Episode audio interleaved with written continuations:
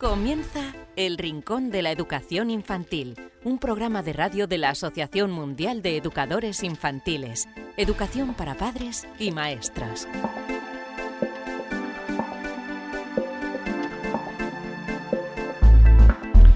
Hola a todos queridísimos amigos y seguidores del Rincón de la Educación Infantil, bienvenidos una semana más a esta edición número 69 del Rincón de la Educación Infantil.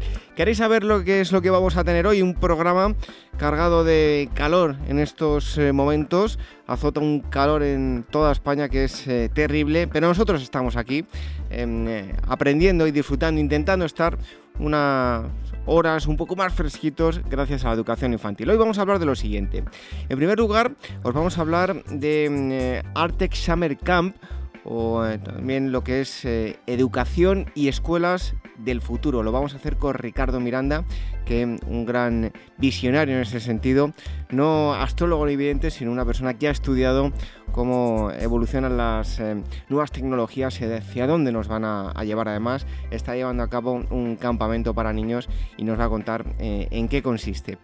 Vais a tener como todos los días a uno de nuestros expertos, eh, Marisol Justo, como siempre que estará contestando todas eh, vuestras preguntas. También tendremos a mm, Celia Rodríguez, ella es psicóloga, pedagoga, que nos dará consejos eh, para padres y para maestros. Y como siempre, terminaremos con un cuento.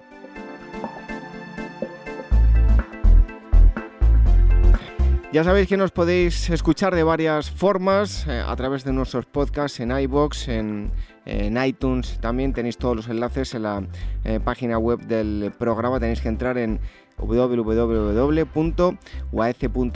Nada más entrar tenéis un apartado donde pone programa de radio. Ahí vais a tener un listado con todos los programas que se han emitido hasta ahora que os llevarán a los enlaces de los podcasts. También a través de, YouTube podéis ver eh, todos los, eh, mejor dicho, escuchar todos los programas hasta ahora emitidos y también en Radio Sapiens emiten cada semana el Rincón de la Educación Infantil. Así que lo dicho, esperamos que paséis un rato agradable con nosotros, un rato cargado de educación infantil. Recibid todos un fuerte abrazo de este humilde servidor que os habla, David Benito, y comenzamos con este rincón de la educación infantil número 69. Enseguida estamos hablando del futuro de la educación, el futuro de las aulas, aquí en el rincón de la educación infantil.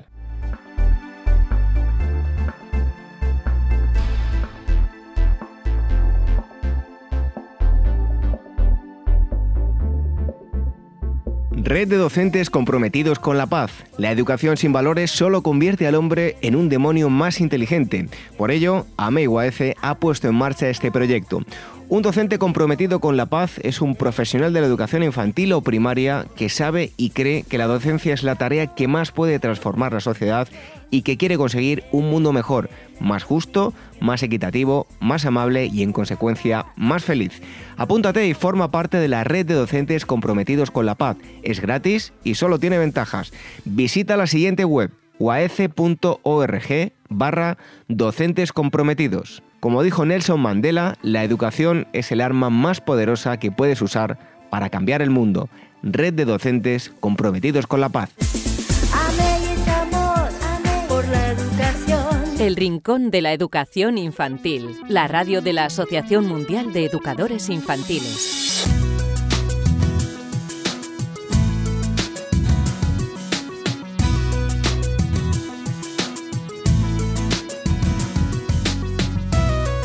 Hoy en esta primera parte del programa, en el Rincón de la Educación Infantil, eh, hablamos siempre con un experto, así se llama la sección, entrevista con, con, el experto. Y hoy tenemos con nosotros a Ricardo Miranda, él es eh, periodista, eh, tiene un posgrado en, innovación y está con nosotros porque está organizando, seguro que a muchos de, de, vosotros que nos estáis escuchando os va a interesar un campamento, un campamento para este verano, se llama Artex Summer Camp ahora os daremos toda la, la, dirección. Y queríamos hablar, aparte de esto con él, de la educación en general de, de los más pequeños, la educación en, en, el futuro. Ricardo Miranda, muchísimas gracias por estar con nosotros aquí en el Rincón de la Educación Infantil. No, más bien agradecido por darme la oportunidad de comunicar estas grandes cosas que se, que se están haciendo para los niños y, y, y sobre todo estimular a los padres que, a que a, que empiecen a trabajar en pos del futuro de sus hijos. Bueno, Ricardo es de Venezuela, lleva ya un tiempo aquí se en, me nota, en España, se te nota un poquito. que me ha costado ahí, eh, ¿sabes? Como mimetizarme, es que es dificilísimo. Pero bueno, lleva ya bastante tiempo aquí en, España y de hecho el, los campamentos este de, los que hablamos, que vamos a adelantar, eh, si la quiere, la gente quiere informarse, exacto, ¿dónde tiene que ir en internet? Mira, el campamento como tal se llama Artec Summer Camp. Eh, por radio me cuesta un poco el tema del deletreo del nombre, ¿no? Porque no, es un nombre fácil. Sin embargo, si ustedes colocan eh, eh, A-R-T-E-C-H. Artech. Sí, como Artech. Artech. Eh, camp de campamento, camp.com, van a poder conseguir toda la información. O más fácilmente también me pueden seguir, arroba POP Interactivo, como de Pop Interactivo. Y ahí está todo. Eh, siempre estoy posteando cosas relacionadas con, con, lo que me trae hasta aquí, que tiene que ver con, con el campamento. Que detrás del campamento, más allá de, de un interés de, del proyecto, realmente hay, un, hay una motivación que es lo que me impulsa a hacer este tipo de actividades junto a otros colegas que, que tienen que ver con el futuro de los niños. Pues mira, ahora mm, después nos vas a explicar en qué consiste ese campamento, qué actividades lleváis a cabo y cuáles son las reacciones de, los niños, en fin, cómo, cómo ven los niños la tecnología. Pero antes de eso, eh, me gustaría que nos hablases eh, cuál es la educación del futuro de los niños. Porque vemos que en los últimos años ha cambiado mucho. Las aulas se han digitalizado en muchos centros, no todos, pero ¿cuál es el futuro? Claro.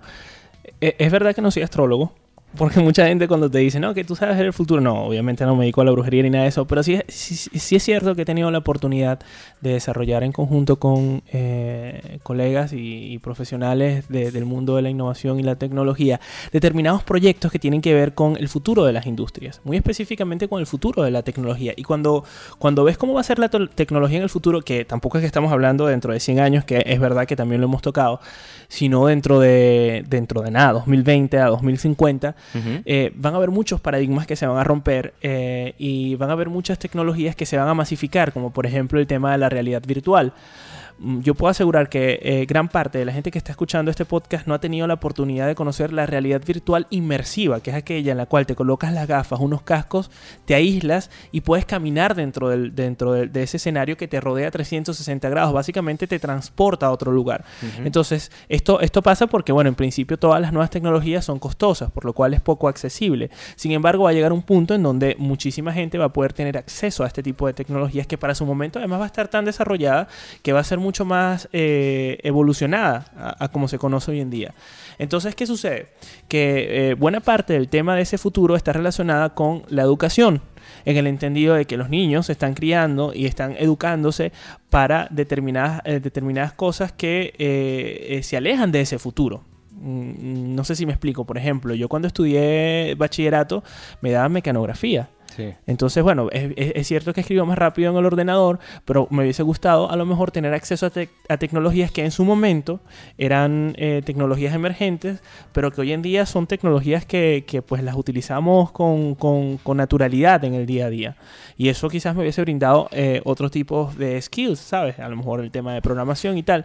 Y esa analogía hay que llevarla al día de hoy. Es decir, ¿dónde está la realidad virtual en los colegios? Hoy hablaba con una madre, entonces esta madre me decía a mí, que, bueno, que más bien los colegios han digitalizado a tal punto eh, y han exagerado tanto el tema de la, digitalización que los niños cuando van a presentar entonces el, examen de selectividad en el bachillerato para la universidad eh, no tienen la agilidad de responder al examen en determinado tiempo porque eh, el examen es con lápiz y papel en la vieja escuela. Eh, y yo la llevo entonces a un estudio que hice acerca del Colegio del Futuro con unos colegios, un grupo de colegios de España, en donde los mismos niños decían, ok, es verdad, muy guay el tema de las, de las tablets, pero yo quisiera leer el libro en físico, porque me cansa menos. Entonces es ahí es donde, en donde hay que buscar un intermedio, en donde todo, todo el sistema educativo, no solo los colegios, sino todo el sistema educativo debe, debe, que es sumamente difícil por todo el tema burocrático y por lo que significa el hecho de que no sabes por dónde empezar, eh, amoldarse a, a, a, cómo, a cuál cuáles deben ser esos accionables eh, a corto plazo para yo poder llegar a ese futuro y que ese niño no llegue eh, perdido a ese futuro. O sea, que no tenga que venir una nueva generación desde cero a entender ya esa tecnología como pasa hoy. Los niños, yo, yo eh, tengo la oportunidad también de, de, ser talent manager de, de diferentes niños youtubers. Sí. Y, y- y ayer hablaba con un niño y él estaba explicando que cuando yo era, cuando yo tenía su edad, yo armaba con un radio y dos cassettes, empezaba a mezclar y entonces él no entendía porque no sabía lo que era un cassette.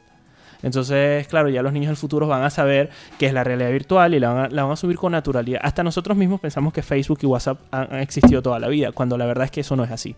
Además, mm, perdón, eh, fíjate que yo me, me he fijado en algo curioso y es en ciertos telediarios, por ejemplo, en el, telediario de televisión española, raro es el día, raro, ¿eh? en el que en las últimas noticias no aparece una imagen de algo relacionado con la realidad virtual. O sea, Claro. todo está relacionado con la realidad virtual y, y dentro de no mucho estará en las aulas de educación infantil incluso. Claro, por supuesto. Eh, y y ya, y ya- ya se están haciendo esfuerzos. eh, eh, por lo general, estos esfuerzos empiezan en, en los en las instituciones privadas, que tienen, digamos, mayor apertura y presupuesto para eso.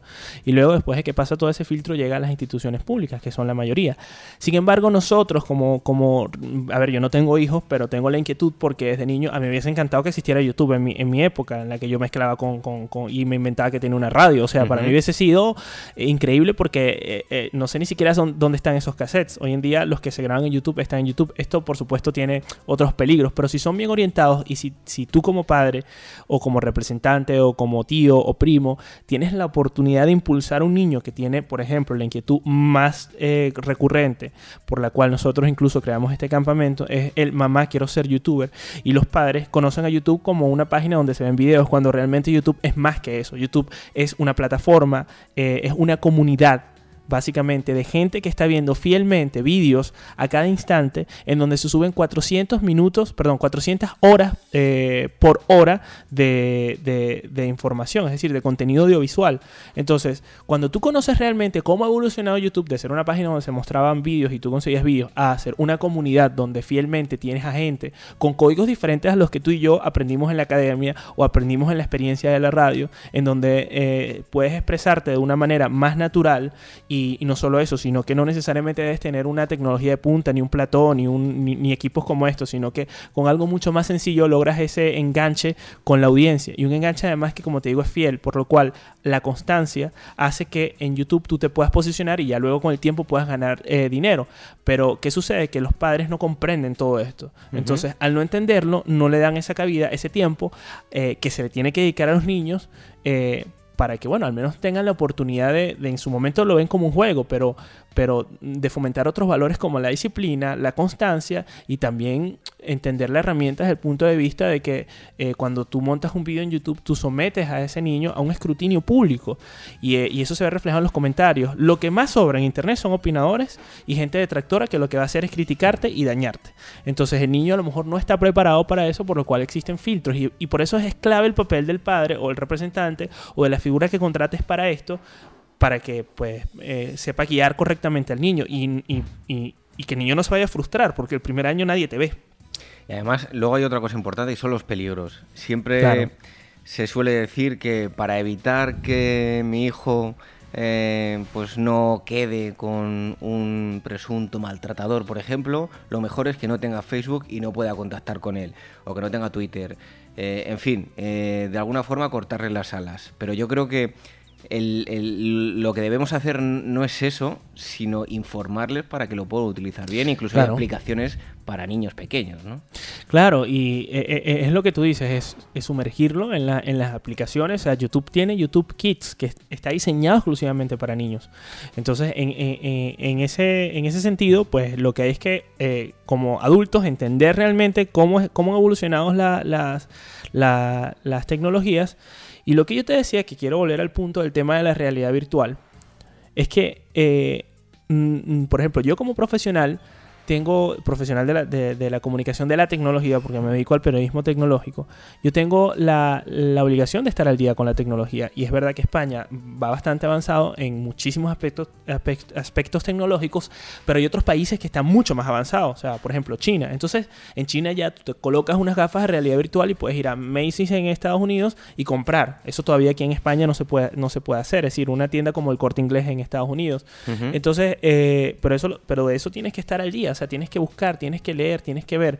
Igual los padres tienen que ver cuáles son las tecnologías que se están desarrollando para que no vaya a suceder como sucedía en mi generación y mucho peor en la generación antes de la mía, de que, que te tienes que graduar de ingeniero, de médico, de lo que sea, eh, eh, porque al final se vuelve a caer en lo mismo, es que tienes que estudiar programación, cuando a lo mejor la persona no quiere estudiar programación, si es verdad que es importante para el futuro. Bueno, a lo mejor tener conocimientos de, de lo que es la programación, pero a lo mejor el niño lo que quiere ser es un realizador audiovisual de YouTube, o a lo mejor el niño lo que quiere ser, saber eh, ser es un creador del, del mundo de la robótica o del arte porque el arte también evoluciona con la tecnología. Es decir, ¿cómo va a ser el arte del futuro, por ejemplo? O sea, son, son actividades manuales, pero que de alguna manera se van a amalgamar con, con, con, las tecnologías.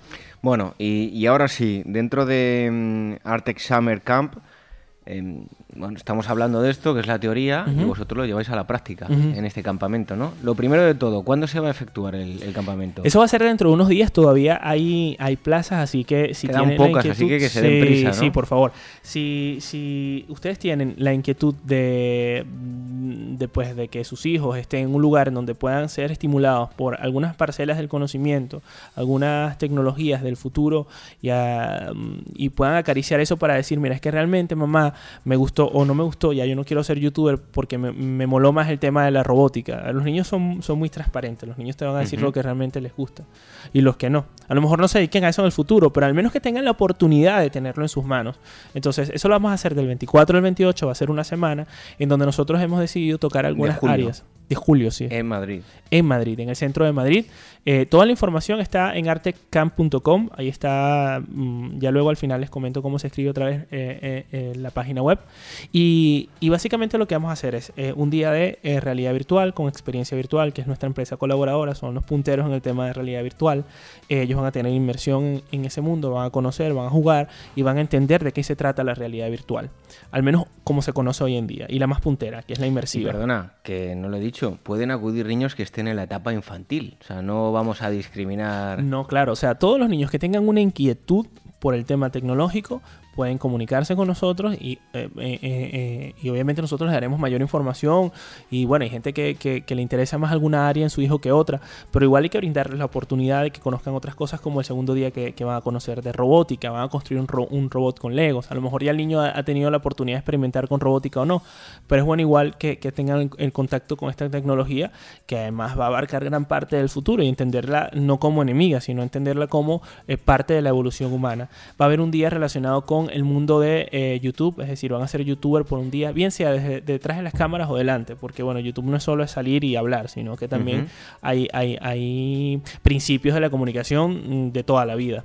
Eh, va a haber un día en donde vamos a construir el juguete del futuro con una metodología que se llama Design Thinking, que ya a lo mejor eh, la han escuchado hablar porque se ha popularizado últimamente y si no, básicamente la metodología Design Thinking que viene hace muchísimos años es la que utilizan las grandes empresas hoy en día para resolver problemas, para co-crear ideas, para testear ideas y para decir, mira, sabes que voy a lanzar esta aplicación o este nuevo departamento, o sea, realmente en general hasta tú mismo te puedes hacer Design Thinking en tu vida.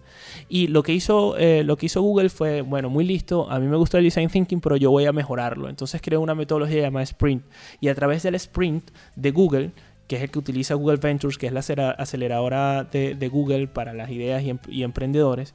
Entonces lo que hacemos es eh, eh, hacer un ejemplo práctico, porque este tipo de metodología se aprende haciéndola, eh, lo que llaman el learn by doing. Uh -huh. Entonces el ejemplo práctico para ellos que sea divertido es crear el juguete del futuro. ¿Cómo va a ser ese juguete del futuro? Ya lo hemos hecho con niños, creando la escuela del futuro y haciendo muchísimas actividades relacionadas con el futuro y el resultado es maravilloso, porque a lo mejor el niño ya no, ya no, ya no quiere un juguete determinado, sino que le interesa otro tipo de juguetes y, y, la genuinidad del niño te da un resultado increíble. Y luego hay un día en donde, eh, de la mano con, de Vanessa Giacono, que es eh, otra de las creadoras de este campamento, psicólogo social y artista, eh, brillante, ella creó un, un, una metodología de team building eh, llamada Singularte, que básicamente lo que hace es que cualquier persona que no tenga contacto con el arte y que diga, mira, yo no sé pintar o yo no soy artista o jamás, no sé ni pintar una, una mona detrás de un árbol, entonces pueda enfrentarse a través de determinada metodología a crear una obra y los resultados son increíbles porque al final estás, como dice ella, estimulando y desarrollando el, el, pensamiento divergente. Y esto mismo vamos a hacer con los niños, que creen una obra no pintar por pintar, sino que ellos entiendan cuál es la, cuál es una, cu cuáles son los pasos a pasos que un profesional eh, lleva a cabo para construir una obra. Entonces uh -huh. ya estás estimulando no solo el área tecnológica, sino el área manual. Y ya por último, eh, Ricardo, ahora luego nos recuerda la, dirección. Em, ¿Cuál quieres tú? Eh, no eres astrólogo, como bien has dicho. No, no, no soy brujo. Pero, has estudiado em, lo que vamos a tener en el futuro. ¿Cuáles son las parcelas de conocimientos que van a primar en el futuro? En principio la realidad virtual. A ver, esto no lo digo yo, esto es producto de eh, hablar con muchísimos profesionales, de hacer sprints a propósito con muchísimos profesionales y, de documentación, porque todo esto está en Internet. Lo que hay es que tener tiempo para, para, para dedicarle un poco a, entender qué es lo que está pasando, además con una velocidad loquísima. Pero si pudiéramos englobar, hay cosas fundamentales como la realidad virtual. Es la evolución de la realidad virtual eh, va a ser bestial y va a estar con nosotros y va a evolucionar en el punto en el cual no vamos a necesitar ni gafas. Va a haber otra parcela del conocimiento importante que tiene que ver con eh, la inteligencia artificial. Eh, la inteligencia artificial va a desarrollarse a tal punto que va a ser personalizado cada uno de los servicios de cualquier industria. Él va a conocer nuestros gustos, nuestra manera de consumir determinadas cosas y nos va a sugerir. Incluso este mismo medio, la radio, va a cambiar. Eh, o los podcasts van a cambiar. Él te va a decir, mira, estás ahora yendo al tren, entonces yo creo que es momento de que escuches este programa porque tienes este espacio en particular y creo que el mood que tienes y el, no sé, el ritmo cardíaco eh, te lo puede bajar si escuchas esta canción o este programa o lo que sea. Eh, eh, de eso va el futuro. por otra parte, también mm, es interesante el tema de, de, los robots, de la robótica, el tema de las ciudades inteligentes. es decir, las parcelas del conocimiento mm, mm, eh, van a partir de, digamos, la influencia de eh, la inteligencia artificial, la realidad virtual eh, y, bueno, el, ser humano en sí mismo, que pudiera autoevolucionarse. Y esto se traduce en que en algún momento la tecnología va a avanzar a tal punto que vamos a poder subir y bajar información del cerebro. Y bueno, y aquí podemos hablar de otro programa de cómo va a cambiar la humanidad cuando se pueda subir y bajar información del cerebro, porque ya no va a tener, vamos a tener que aprender idiomas, sino que nos podemos, como un ordenador, subir y bajar. Bueno, pues eh, antes de marcharnos, eh, recuérdanos las, eh, la página web que hay que visitar si queremos que nuestros pequeños acudan a conocer esta tecnología del futuro. Mira, lo más fácil es que llamen al 62 88 55 277. 62 88 55 277. Y el camino de entender todo el campamento, que es el resumen de todo esto de lo que les he hablado, es A-R-T-E-C-H. Artec o Artech camp de campamento, artechcamp.com. Y ahí van a encontrar toda la información. Pero está todo, está todo. Ahí, eso es un libro abierto. Los días, que no se nos olviden, son del 24 al 28. Del 24 al 28. De julio. Sí. Vale, pues eh, ahí tenéis, si queréis llevar a los chavales, a los más pequeños, también no se discriminan edades, eh, lo, podéis hacer y, os van a atender fenomenal. Ricardo, muchísimas gracias por haber estado aquí con nosotros. Mira, a mí me encanta hablar. Así que más bien agradecido por, por esta oportunidad y por, por, permitirme drenar esta inquietud que tengo acerca del futuro de las cosas y especialmente el futuro de la, de, la generación que, que, es más pequeña hoy en día. Que nos van a llevar por delante, segurísimo. Pues después de hacer el, de llevar a cabo el campamento, eh, a ver si hablamos y nos cuentas qué tal ha ido. Seguro, seguro, claro que sí. Muchas gracias. Un fuerte abrazo.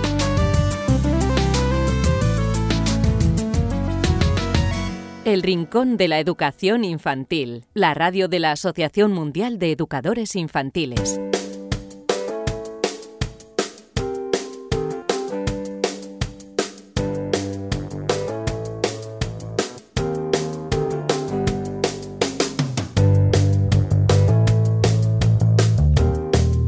Hoy en el apartado de consejos a, padres, también a maestros, em, tenemos eh, con nosotros como siempre, eh, ya una vieja conocida del programa, a Celia Rodríguez. Ella es eh, psicóloga, ella es pedagoga y nos lleva ya un tiempo hablando de una gran diversidad de, temas. Y hoy está nuevamente con nosotros. Celia, muchísimas gracias por estar una vez más aquí en el Rincón de la Educación Infantil. Como siempre, estar con vosotros, eh, pues, consejos y viendo todas estas cosas. Además que si queréis eh, visitar su página web, Educa y Aprende, y ahí vas a encontrar muchísimos más artículos de, mm, los temas que, vamos tratando aquí. Y hoy vamos a hablar en concreto de la autonomía, eh, la autonomía de enseñar a los niños a hacer las cosas por sí mismos. Em, Celia, ¿qué es la autonomía?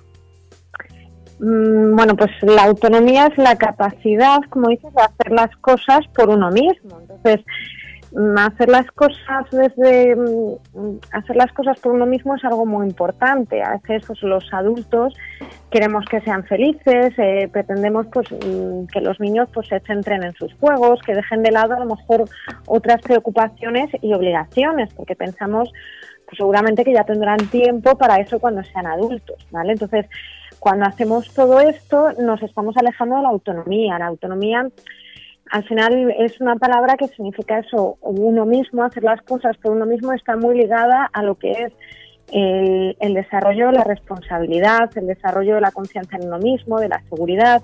Entonces, la autonomía mm, realmente es hacer las cosas por uno mismo, pero es mucho más que eso, porque mm, es, es verse capaz uno hacer las cosas por uno mismo, tener confianza en las propias capacidades, un poco es em, estar seguro de hacer las cosas, de poder hacer las cosas y de poder hacerlas bien.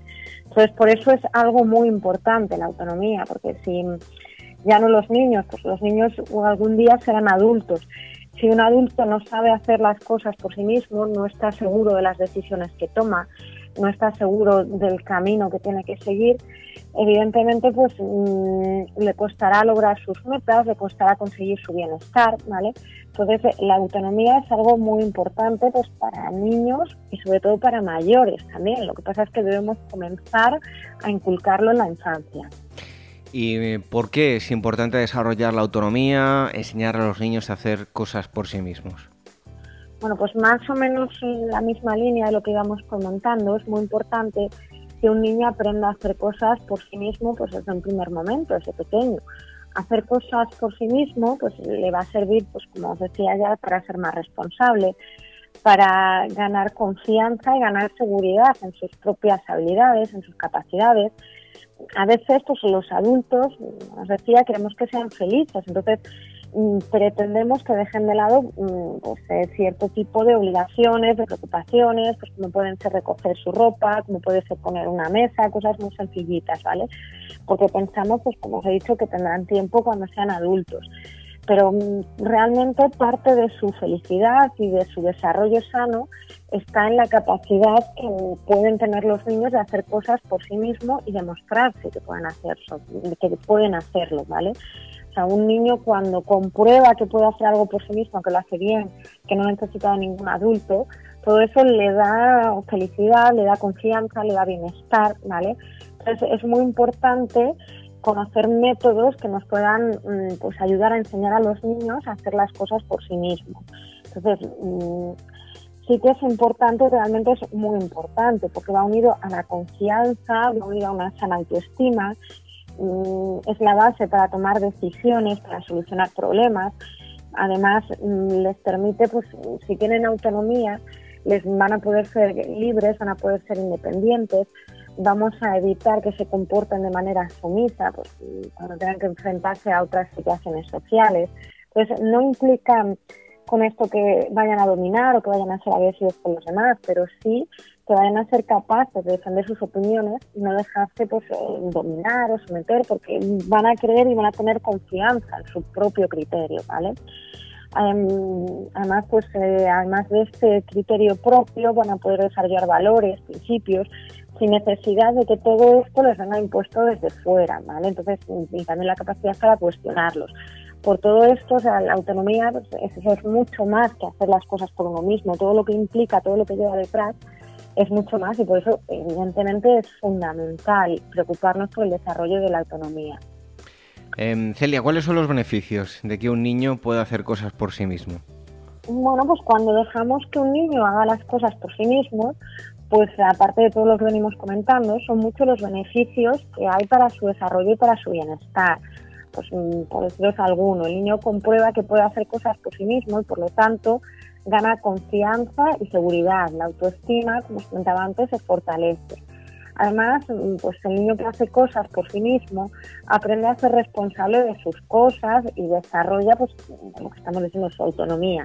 No necesita que nadie le diga lo que tiene que hacer ni cuándo lo tiene que hacer. Pues todo esto que a los padres pues, a veces nos molesta mucho, tener que estar diciendo, recoge esto, por la mesa, haz esto otro, cuando el niño aprende a hacerlo por sí mismo y aprende a organizarse, no va a necesitar que le digamos lo que tiene que hacer, ni cómo, ni cuándo. Además, pues los niños que tienen autonomía, que consiguen desarrollarla, son niños felices y sanos, que no tienen miedo de equivocarse, porque son capaces de enfrentarse al error y a la frustración que conlleva. Que cuando mm, se hacen responsables de las decisiones que toman, las toman con más criterio y asumen esos errores. Se pueden enfrentar y volver a decidir o solucionarlo. Serán menos dependientes también, mm, más resolutivos, porque aprenden estrategias para pues, resolver las dificultades con las que se pueden encontrar pues, a la hora de enfrentarse a diferentes problemas o, dificultades, ¿vale? Además, pues mm, van a ser capaces pues, de perseguir sus metas, proponerse un plan para lograrlas. Claro, no necesitan a nadie que les diga los pasos que tienen que seguir para seguir para conseguir estas metas, ¿vale? Entonces, se van dando cuenta de que pues, con su esfuerzo pues, consiguen poco a poco lograr objetivos o lograr metas.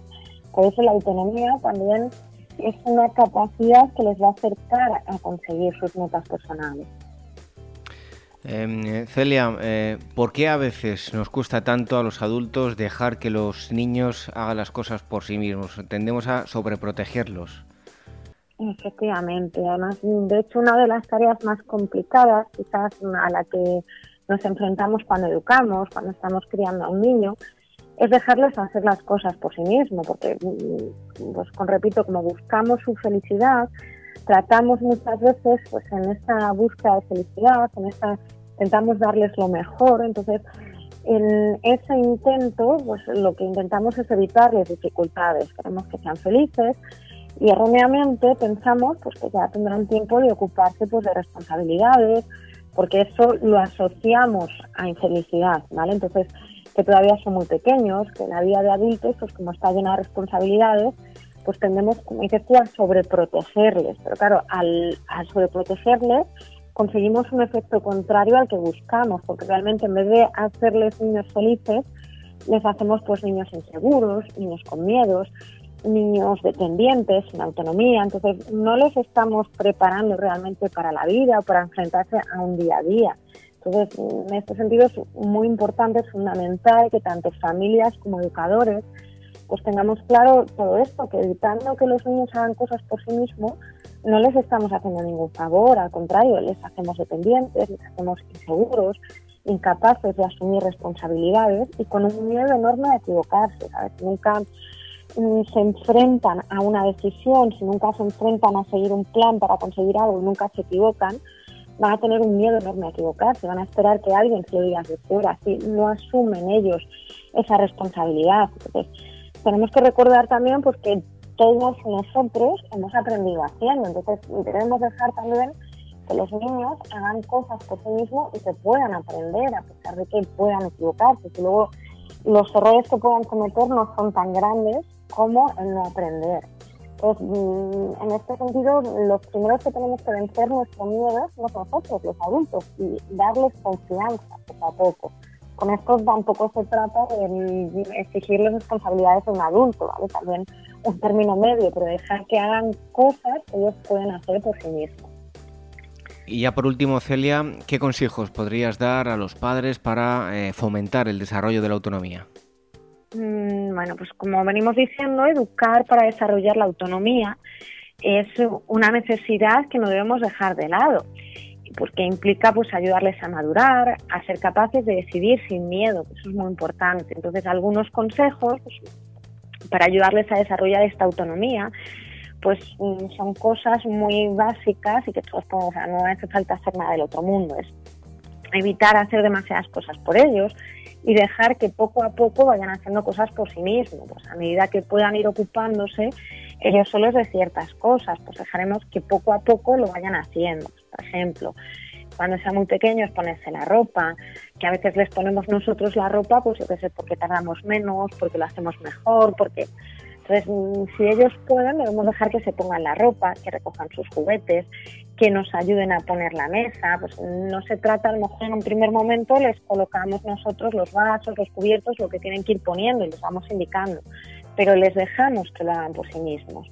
Luego, claro, desde esto a más adelante, pues ya hasta organizar sus deberes, mm, hacer otro tipo de cosas ya quizá que exijan un poco más de responsabilidad. Claro, en un primer momento, pues seguramente tengan ciertas dificultades para hacer cosas por sí mismos y es lo más normal, a todos nos pasa cuando hacemos algo nuevo.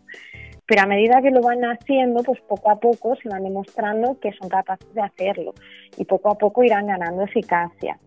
Pues en este proceso, ¿cuál es el papel de los adultos? Pues guiarles para que hagan las cosas por sí mismos, indicarles cómo pueden hacerlo, darles consejos, pero dejando que lo hagan solos y poco a poco pues iremos reduciendo invitaciones.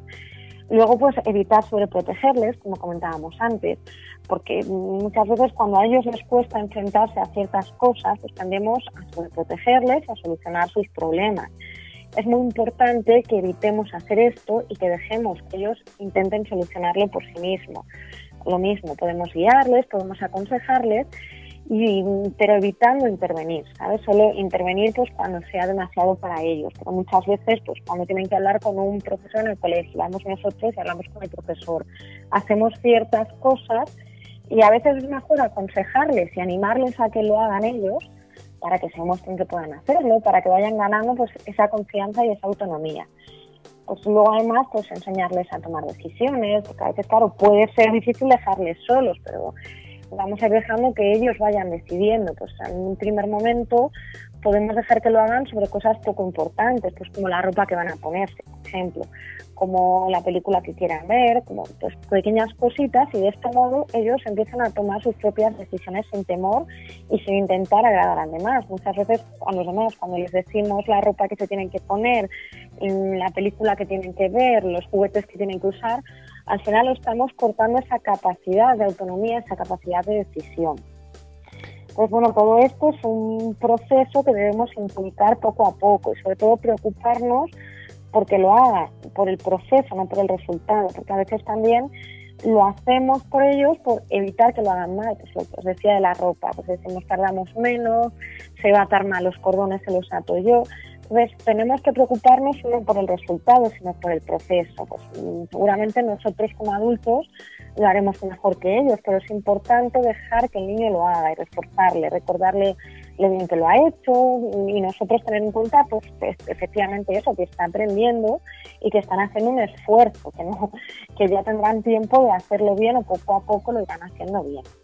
Entonces, mm, y luego, pues, bueno, os repito, que no se trata de dejarles completamente solos, pero sí de dejar que ellos lo vayan haciendo. Bueno, pues son los consejos que nos ha dado em, Celia Rodríguez, ella psicóloga, pedagoga. Vais a encontrar muchísima más información en una página web en Educa y Aprende sobre este tema y otros muchos. Hay un gran número de, artículos que seguro que, os van a interesar. Hoy hemos estado hablando de la autonomía, cómo enseñársela a los más pequeños. Celia, muchísimas gracias por haber estado aquí con nosotros y hasta entonces, hasta que vuelvas aquí con, nosotros al Rincón de la Educación Infantil, un fuerte abrazo. Muchas gracias, un abrazo muy grande para vosotros.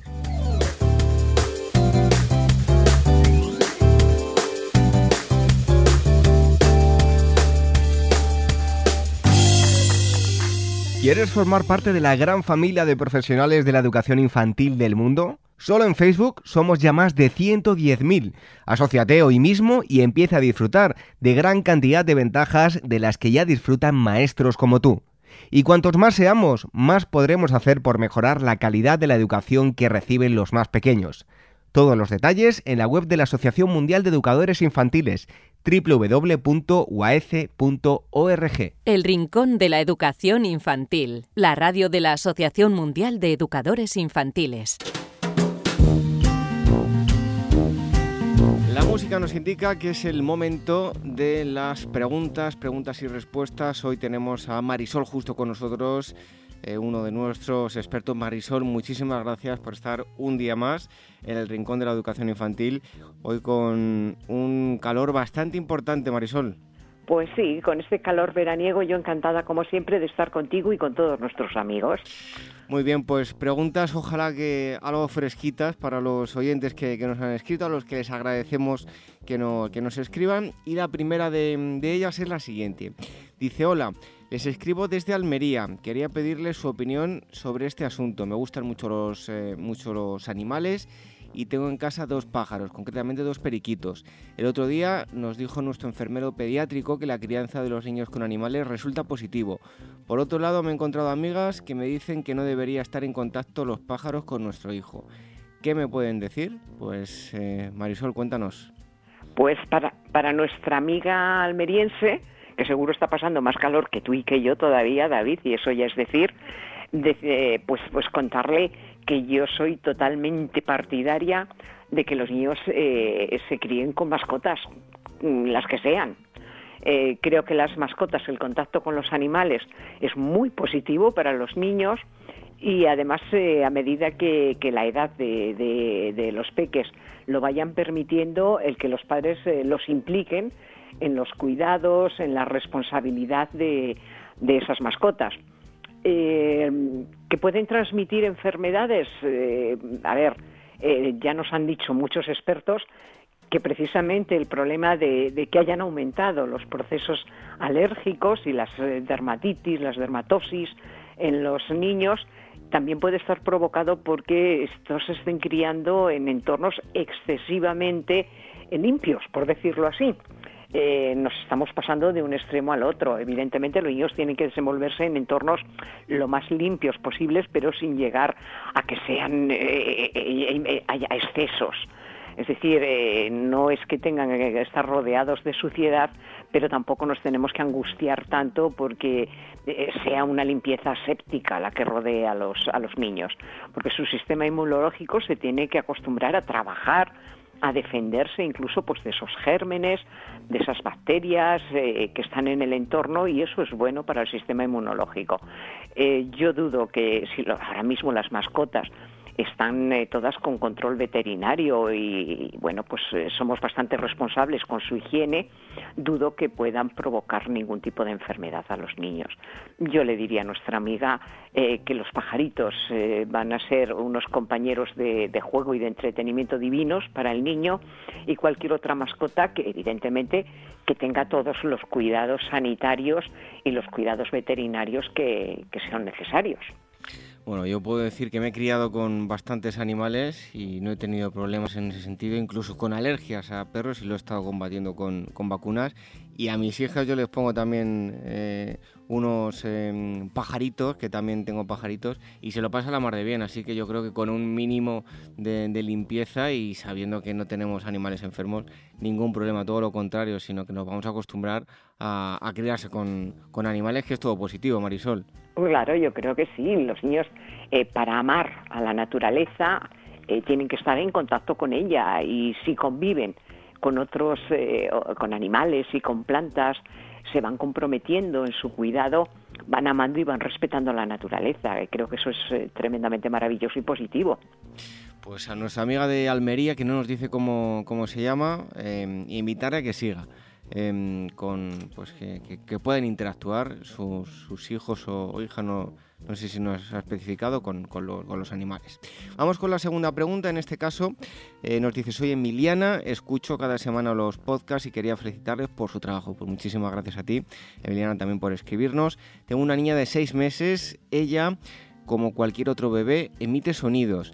Mi duda es eh, qué debemos hacer los adultos, simplemente hablarles o repetir los sonidos que emite ella porque cuando lo hago parece que me contesta.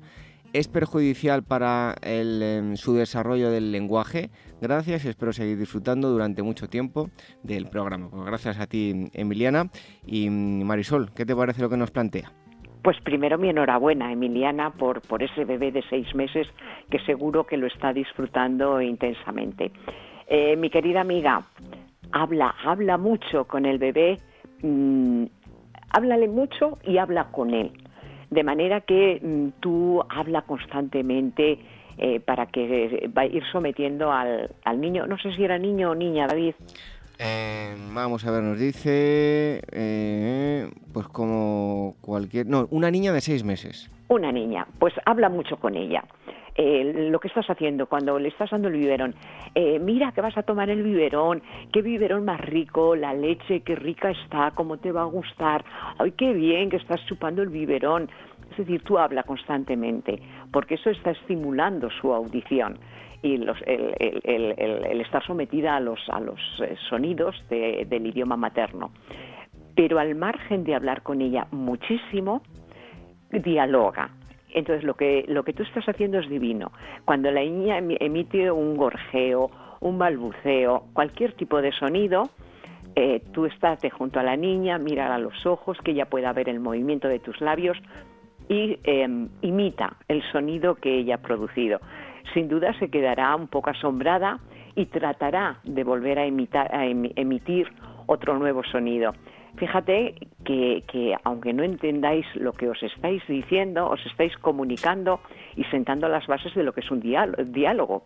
Es decir, tú hablas, ella escucha, después ella te habla, tú escuchas, y eso es un juego divino para la niña, es un juego relacional, pero sobre todo es un juego lingüístico, está aprendiendo las normas del diálogo y estás estimulando sus propios sonidos ella ahora mismo cuando escucha los sonidos que tú emites no tiene muy claro si los ha emitido ella o los has producido tú, pero ella vuelve a repetirlos y va a jugar con los sonidos, va a ser uno de sus juegos preferidos en este momento.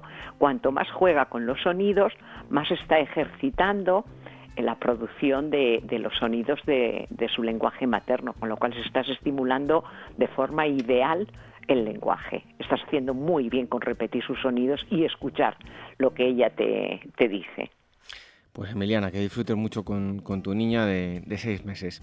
Y la tercera pregunta nos escribe Marcos, en este caso desde Madrid, y mm, es muy escuoto, nos dice lo siguiente. Me gustaría saber cómo debemos actuar ante las primeras pesadillas de los bebés. ¿Es normal y habitual que, las tengan? Gracias pues eh, yo le diría a nuestro amigo eh, eh, que primero tiene que asegurarse si es una pesadilla. Me explico. nos habla de bebé, pero no nos dice exactamente la edad, ¿verdad, David? tengo que decirte que los niños, ¿qué es lo que hacen durante el sueño? Es un poco volver a pasar la película de lo que les ha sucedido durante el día que a ellos les ha parecido relevante pues no sé, a lo mejor a lo largo del día, en un momento determinado, se ha escuchado un sonido fuerte, un ruido fuerte, que a lo mejor vosotros los adultos no le habéis dado importancia, pero él le ha podido asustar ese ruido. Cuando duerme, él vuelve a soñar con ese ruido. No podría decirse exactamente que es una pesadilla, sino el pasar la película de eh, esos, eh, esos sucesos, esas vivencias que él ha tenido durante el día. No es malo que le ocurra no, decía yo inicialmente, eh, preguntaba si sabíamos la edad del niño, porque eh, las pesadillas suelen darse pues a partir del añito aproximadamente, cuando los niños son más conscientes de lo que les está ocurriendo, de lo que están viviendo, es decir, cuando son un poquito más mayores. Incluso eh, pues a los dos años suelen entrar en episodios de terrores nocturnos. Tranquilo, amigo, no te asustes, tiene un nombre muy llamativo, lo de terror nocturno, pero es solamente un tipo de sueños determinados. Eh, las características que se dan de estos terrores nocturnos es que se dan en el primer tercio de la noche y que los niños, incluso cuando hablan y tienen los ojos abiertos durante el episodio, en realidad no llegan a despertarse y al día siguiente no recuerdan nada. La pesadilla, sin embargo, se da en cualquier momento de la noche y si suelen recordarla al día siguiente, pero esto ya lo vas a poder comprobar cuando el, niño sea un poquito más mayor, para que te pueda contar qué es lo que estaba soñando. Yo de momento, si es pequeño, yo no le daría demasiada importancia son sucesos, eh, si en la noche eh, se despierta asustado, pues únicamente el, tenerlo en brazos, tranquilizarlo, hablarlo con cariño, unos besos, unos abrazos, que se vaya tranquilizando, que no tienen más relevancia. Pues eh, nada, no te asustes, amigo Marcos. Son las, las tres preguntas que nos habéis enviado hoy. En primer lugar, una persona que nos decía su nombre desde Almería, si podéis, por favor, decirnos desde dónde nos escribís y, cuál es vuestro nombre, más que nada, para dirigirnos a, a, vosotros. También em, Emiliana, que no nos decía desde dónde nos escribía, sí el nombre, y Marcos, este último, desde Madrid. Marisol, muchísimas gracias por haber estado aquí con, nosotros, con mucho calor, eh, esperando que pase este no chaparrón eh, de, lluvia, sino chaparrón de, de, calor y te esperamos aquí muy pronto en el Rincón de la Educación Infantil. Un fuerte abrazo. Igualmente.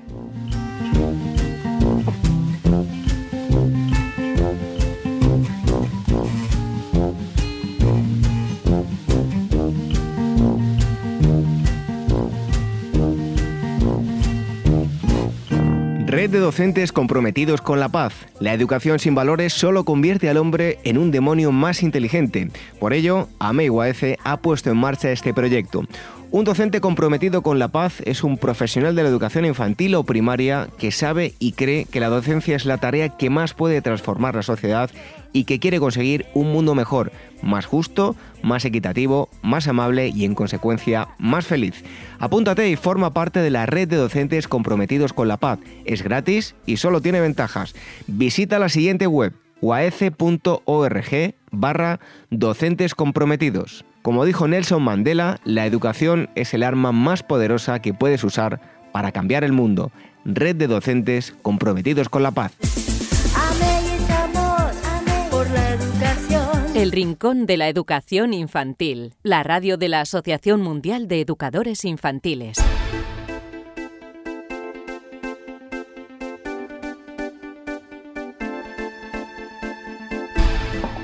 Pues terminamos el programa de hoy, el Rincón de la Educación Infantil número 69. Hoy hemos eh, hablado con Ricardo Miranda, nos ha hablado del futuro de la educación, las nuevas tecnologías dentro del futuro, cómo van a ser esas aulas dentro de, unos años. Y además nos ha contado todo lo que hacen en Artex Summer eh, Camp, que os recordamos que a vuestra disposición si queréis llevar a, vuestros pequeños a, ese campamento donde van a aprender muchísimo. También hemos estado con Marisol Justo, uno de nuestros expertos, que nos ha contestado las preguntas que nos habéis enviado a rincóninfantil.org. Celia Rodríguez nos ha dado consejos para padres, también para maestros. Y ahora, en unos segundos, os vamos a dejar con un cuento.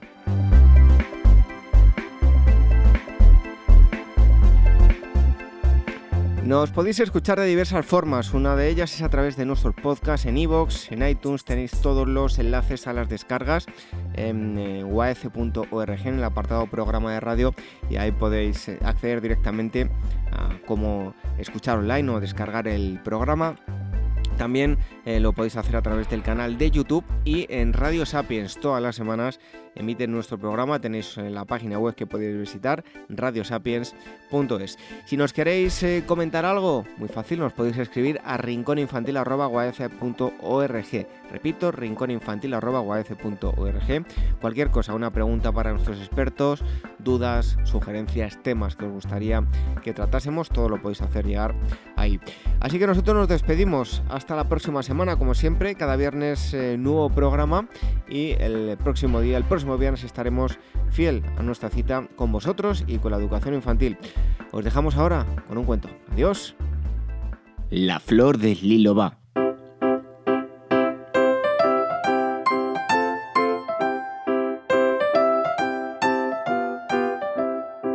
Un padre rico y poderoso se quedó ciego y ningún médico consiguió curarle.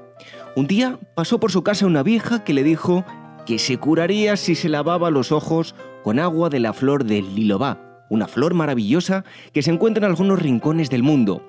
El padre llamó a sus tres hijos y les dijo que al que trajera la flor le daría la mayor parte de su herencia. Los tres hijos partieron al instante por diversos motivos. Los mayores querían el dinero, el pequeño, apenas un niño, deseaba que su padre recuperara la vista. Por eso no descansó ni un momento hasta que encontró la flor.